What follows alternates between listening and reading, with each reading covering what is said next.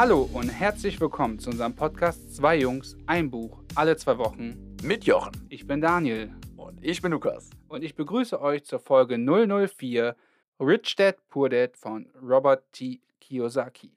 Heute halten wir es extrem kurz über den Autor. Ähm, wir haben es natürlich recherchiert, aber wir denken, der interessanteste Fakt, den wir hier nennen können, ist, uns hat überrascht, dass Robert T. Kiyosaki schon 73 ist, dieses Jahr 74 wird. Das äh, haben wir nicht so vermutet beim Lesen oder Hören.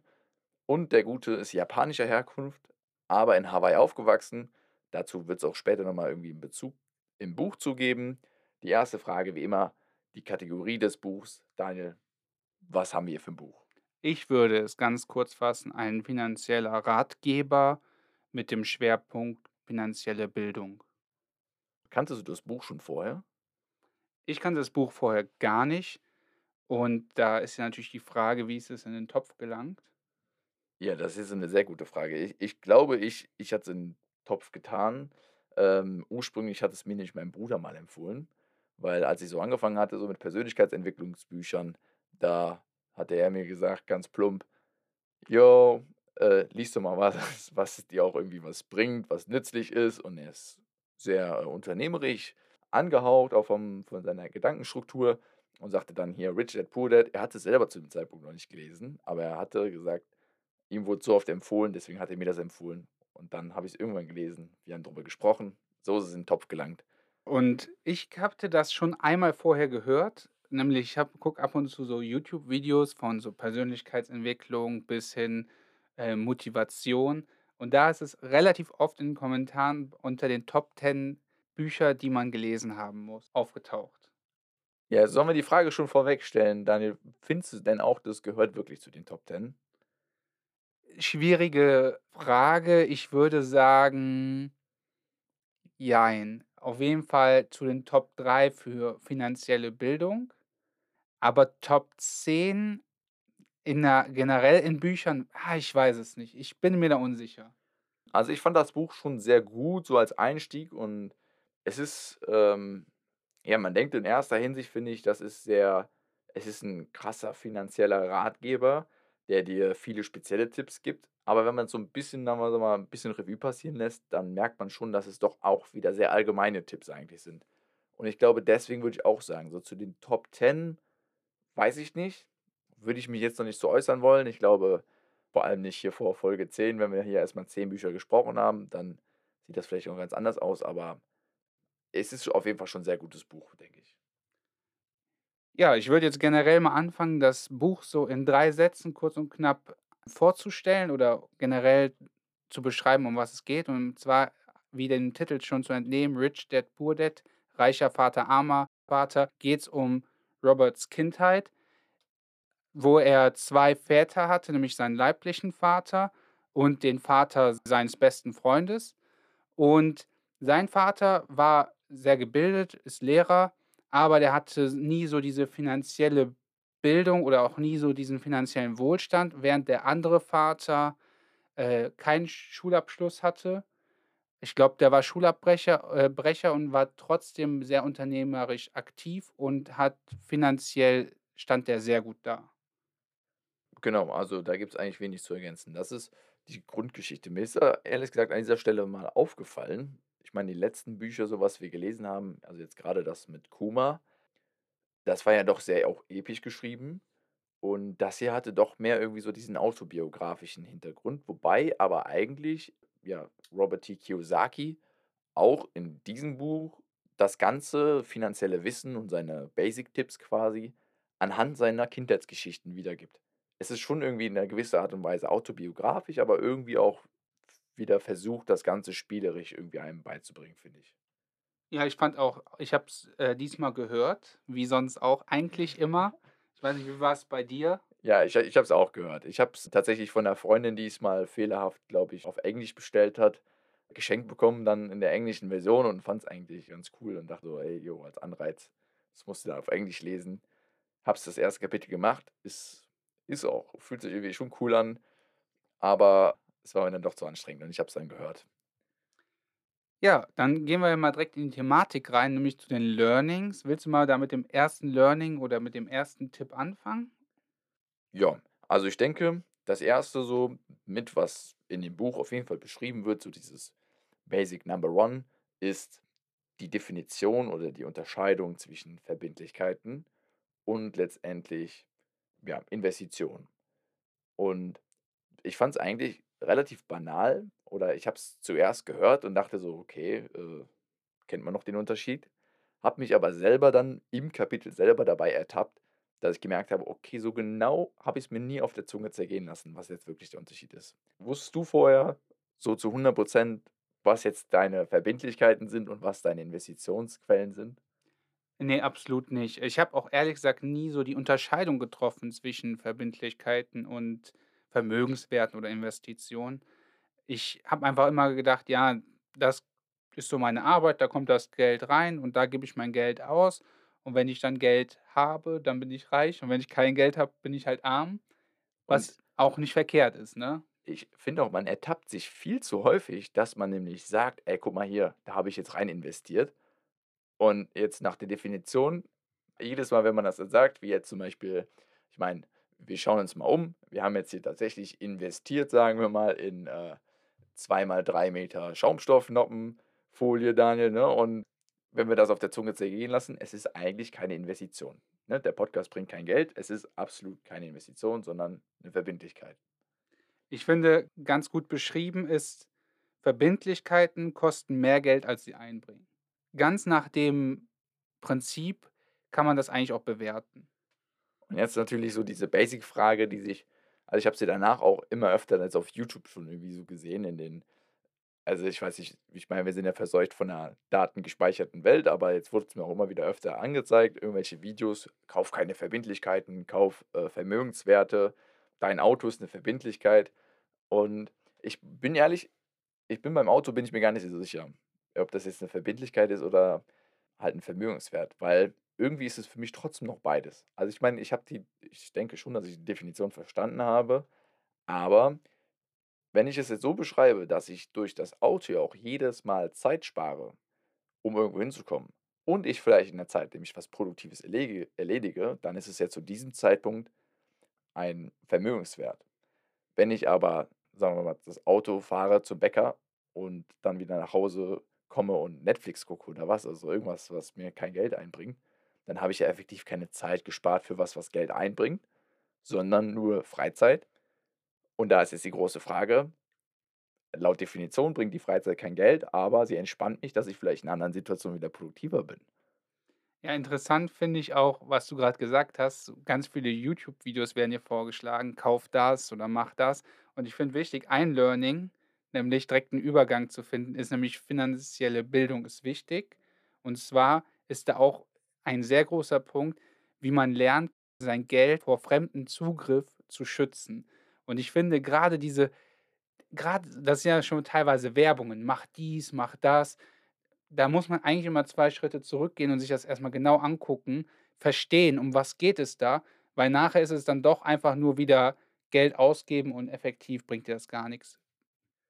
Ja, das stimmt. Man muss sich immer halt die Frage stellen ich meine, es gab auch hier ich habe ein bisschen recherchiert, noch ein bisschen so zum Hintergrund von dem Buch, jetzt zur Vorbereitung und habe da auch so ein bisschen auch ein paar kritische Stimmen gelesen, die halt gesagt haben, dass Robert T. Kiyosaki natürlich auch selber viele so finanzielle Weiterbildungskurse anbietet. Er hat ein Brettspiel auf den Markt gebracht, was ehrlich gesagt auch nicht so günstig ist, kostet 90 Euro, glaube ich, auf Amazon. Und, ähm, wo natürlich auch viele kritische Stimmen gesagt haben: „Ja, man muss vorsichtig sein, ob das Buch jetzt wirklich so gehypt werden darf oder gehypt werden kann“, weil alles das, was er sagt, führt natürlich auch dazu, dass die Leute noch mehr seine Produkte kaufen. Ich bin aber ehrlich, ich finde das Buch gut und es bringt echt viel, so dieses finanzielle Basic-Wissen und dass der gute Herr dann auch seine Kurse damit vielleicht indirekt bewirbt. Ich meine, wie soll er's sonst machen? Der kann ja nicht schlecht darüber reden und irgendwas sagen, was er nicht vertritt, nur weil er dann Werbung macht. Ich finde auch, wenn man 'n Autor ist in einem bestimmten Bereich, ist man ja meistens oder hoffentlich auch 'n Experte in diesem Bereich. Und dann ist ja klar, dass das einhergeht, dass quasi auch die Leute das von dem fordern.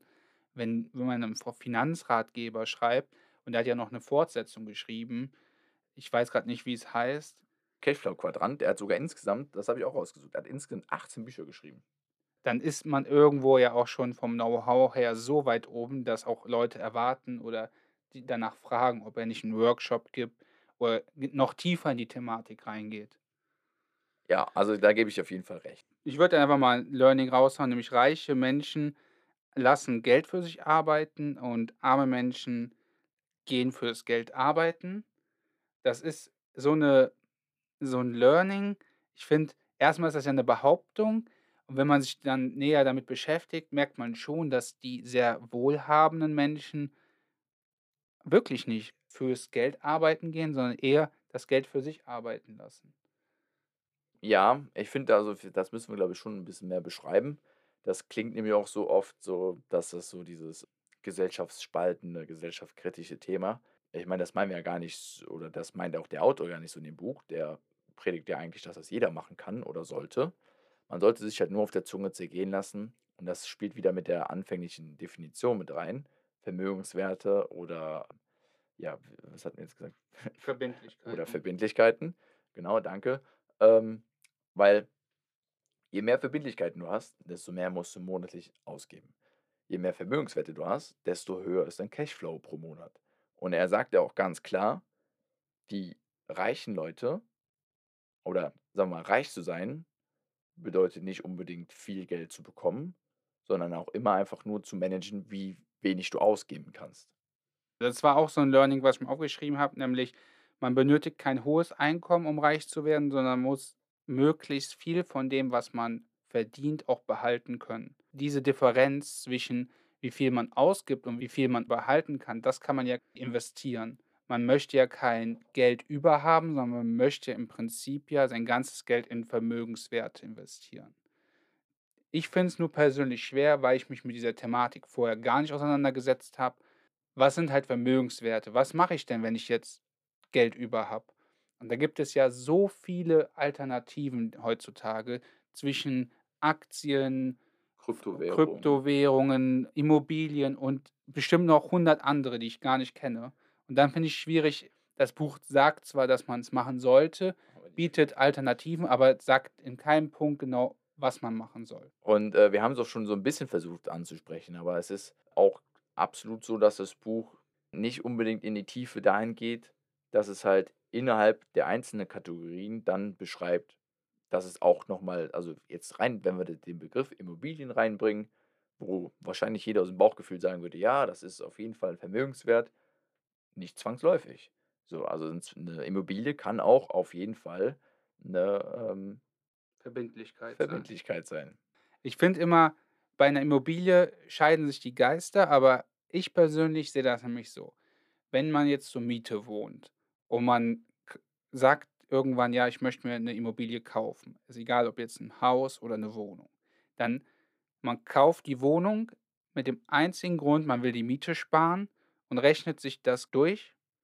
Dann kommt man am Ende auf Summe X, die man eingespart hat oder die man mehr ausgegeben hat. Klar muss man immer berechnen, denn man hat danach die Immobilie und die ist natürlich was wert, man kann die wieder verkaufen. Bei dieser ganz bei der ganzen Vorgehensweise gibt es halt so viele unerwartete Kosten und da ist es halt Wissen ist Macht. Und wenn du genau weißt, da kommt noch die Grundsteuer dazu, ich muss 'n Kredittilgungszins noch bezahlen. Ich wenn ich ich weiß, wie die Immobilienpreise sich entwickeln, vielleicht stürzen sie ja auch, heutzutage eher selten.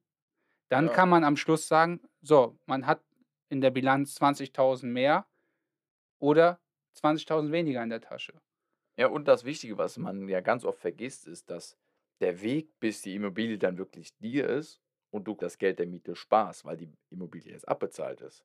Das ist ja oftmals 'n langjähriger Weg. Und was kannst du in dieser Zeit nämlich nicht machen? Dein Geld weiter investieren. Und deswegen sagt er zum Beispiel oder deswegen habe das habe ich sogar aus'm YouTube-Video danach dann gesehen, ist, äh, so die Beschreibung gewesen: Es ist eher eine ein Vermögenswert, wenn du dir zum Beispiel ein Mehrparteienhaus kaufst, dort in einem der Parteien wohnst und halt andere vermietest. Das heißt, du erzeugst schon während deiner eigenen Abtragung des des Kredits 'n Cashflow, also Einnahmen. Und damit hast du automatisch ab dem Zeitpunkt des Kaufs einen Vermögenswert, weil sonst ist es in vielen Fällen so, dass das erst dann der Vermögenswert wird, wenn der Kredit abbezahlt ist.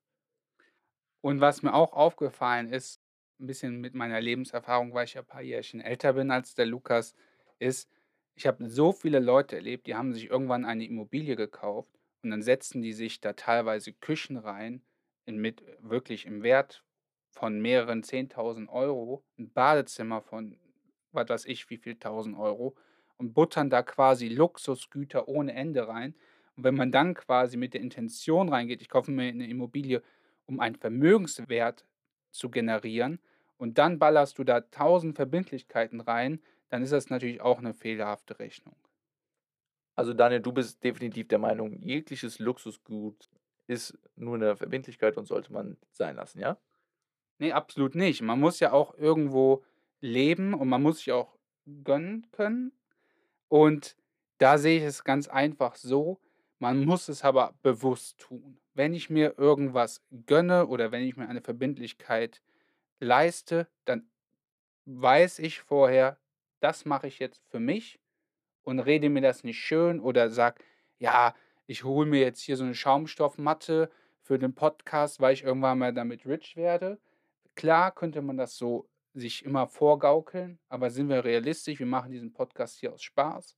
Ihr könnt uns jederzeit bei Instagram unter d.meinusch oder der Unterstrich Nelle. abonnieren. Ihr könnt Buchvorschläge reinballern, aber wenn ich dann bei jeder Investition, ob Mikrofon, Laptop, immer sage: „Ja, ich mache das, weil ich irgendwie Geld verdienen will“, glaube ich, ist die Wahrscheinlichkeit, dass das funktioniert, sehr gering.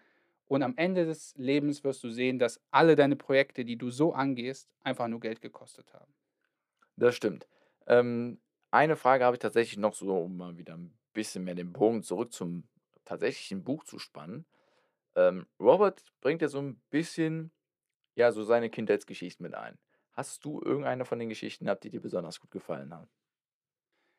Ja, ich fand eigentlich so der Moment, wo mich das Buch gecatcht hat ist vielleicht keine Geschichte, aber dieser Moment, wo ich sage: „Boah, das Buch hat mich gefesselt“, ist nämlich dieser Moment, wo du weißt, dass sein Vater 'n hohen Bildungsstandard hat, aber arm ist und aufgrund dieser Tatsache im späteren Verlauf der Geschichte auch sich sogar verschuldet. Und dann denkst du dir eigentlich im ersten Augenblick: „Hä, das kann ja nicht sein, das ist ja 'n gebildeter Mensch. Wie kann ein gebildeter Mensch, der studiert hat, in so 'ne Schuldenfalle reingeraten?“ Und ich sage mal, der Schulabbrecher schafft es, reich zu bleiben. Und ab diesem Zeitpunkt im Buch dachte ich mir so: „Ah, das hat mich jetzt schon gecatcht, jetzt höre ich's auch bis zum Ende, weil vielleicht kommt ja am Ende dieser Twist.“ Aber wenn ich rückblickend auf das Buch gucke, muss ich sagen, es gab viele kleine Twists, die das große ganze Puzzle so zusammengesetzt haben. Da stimme ich dir auf jeden Fall zu. Also, ich fand auch so 'n kr krasser Moment für mich war irgendwie so diese diese Geschichte, wo, ähm also, Robert hatte beschrieben, dass sie als kleine Kinder ja dann bei bei dem reichen Vater angestellt waren in diesem ich glaube, das war damals so 'n Supermarkt irgendwie, den er hatte und dann dafür echt 'n niedrigen Lohn, aber damals ganz andere Verhältnisse, äh, vom Geldwert. Aber für 'n paar Cents haben sie angefangen zu arbeiten und, äh, haben sich wirklich dann dadurch auch Wochenenden, ja, zugebaut. Also, da, wo sie eigentlich zum Baseball gehen wollten, haben sie dann gearbeitet und ja, der war dann natürlich nach 'n paar Wochen nicht zufrieden, weil das versprochene Lohn und all so was nicht kam. Und dann hat er einen Schritt gemacht und hatte sich dann vors Büro quasi gesetzt und 'n Gespräch mit dem reichen Vater vereinbart. Und da war nicht nur so dieser dieser Plot-Twist von dem Moment, dass du sagst: „Ja, es ist nicht nur Bildung, sondern auch finanzielle Bildung wichtig“, sondern ich fand, da war auch so 'n leichter Plot-Twist mit drin. Dieser Gedanke, dass du selbst als Angestellter auf jeden Fall irgendwie unternehmerisch denken solltest, weil dich das bringt dich eigentlich zu deinem Ziel, wenn du's dir denn gesetzt hast, nämlich finanziell frei zu werden, am nächsten. Ich finde immer noch schwierig der Begriff finanzielle Freiheit, grade wenn ihr so auf YouTube unterwegs seid oder generell irgendwelche Social-Media-Plattformen benutzt. Ich finde, das wird immer sehr krass missbraucht, weil die Leute euch irgendwas verkaufen wollen. Den nächsten Ratgeber, den nächsten Workshop oder das Prinzip, wie man's erreicht. Was an sich ja, weil ich jetzt auch nicht alles kenne, vielleicht auch funktionieren kann. Aber wie gesagt, ich würde da noch mal auf ein Learning verweisen. Es ist wichtig, quasi auch sein Geld vom Zugriff Fremder zu schützen. Und da ist ganz klar, ihr sollt euch weiterbilden, ihr sollt Workshops oder so besuchen, euch Bücher kaufen, aber wirklich der wertvollste Vermögenswert ist euer Gehirn, euer Wissen und da solltet ihr euch immer weiterbilden und auch investieren, auch ruhig mal 'n paar Euro. Und ich habe es immer so schön im anderen Podcast mal gehört, aber das war eine Aussage, die kann ich absolut unterstreichen. Man gibt so viel Geld aus, um, ja, sagen wir mal, so ein paar Sachen zu machen, die vielleicht Spaß bringen, aber nur kurzfristig. Also so, sagen wir mal, Partynächte, wie viel Geld gibst du da für Alkohol aus, für Disco-Besuche, Taxifahrt etc., alles Mögliche. Und dann stehst du oftmals vor, ja gut, in, in Bücherregalen oder äh, in Buchshops stehst du heutzutage nicht mehr so oft, aber du klickst vielleicht auf Audible und denkst so, wow, jetzt 9,99 Euro fürs Buch. Ganz ehrlich, jedes Mal, ja, jedes Mal, nachdem ich äh, angefangen habe, so ein Buch dann zu hören, dachte ich mir, es hat sich gelohnt. Selbst wenn es ein schlechtes Buch war, es hat mich weitergebracht. Ja, teil da teile ich die Meinung von Lukas auch. Man weiß ja gar nicht vorher, ob das ein schlechtes oder gutes Buch ist. Man kann sich ja vorher schon Bewertungen reinziehen, um eine grobe Tendenz Oder unseren Podcast. oder unseren Podcast, äh, einfach hören und dann wisst ihr, wo die Reise hingeht. Der jetzt übrigens wieder zum Ende kommt, denn wir haben mal wieder die Zeit ein bisschen aus dem Auge verloren und ziehen unser nächstes Buch. In Folge 005 erwartet uns Das Café am Rande der Welt von John Strilecki. Ja, ich würde mal sagen, das war wieder eine tolle Folge. Ich fand es auch nicht schlecht. Schulnotentechnisch, was würdest du sagen? Ja, so eine 2 minus. Ja, bist kritisch. Ich fand zwar schon eine 2. Ich habe wieder ein paar Füllwörter reingebracht. Ich habe ähm, Ja, ähm, ist bei mir auch immer ganz schlimm. wir haben nämlich jetzt diese Regel, dass wir mal 40 Cent in der Kasse tun. Das war jetzt 50, 50. 50. Hör mal, es, triggert mich schon, dass es keine Folge 001 gibt, ja? So ein kleiner Monk kommt bei mir durch. Ja, wir, äh, Katrin und ich, also meine Lebensgefährtin und ich gucken gerade tatsächlich mal. Interessant. Jochen, was machst du eigentlich? Sie hörten eine weitere Folge des Podcasters Zwei Jungs, ein Buch, alle zwei Wochen. Mit Jochen. Vielen Dank fürs Zuhören und bis zum nächsten Mal.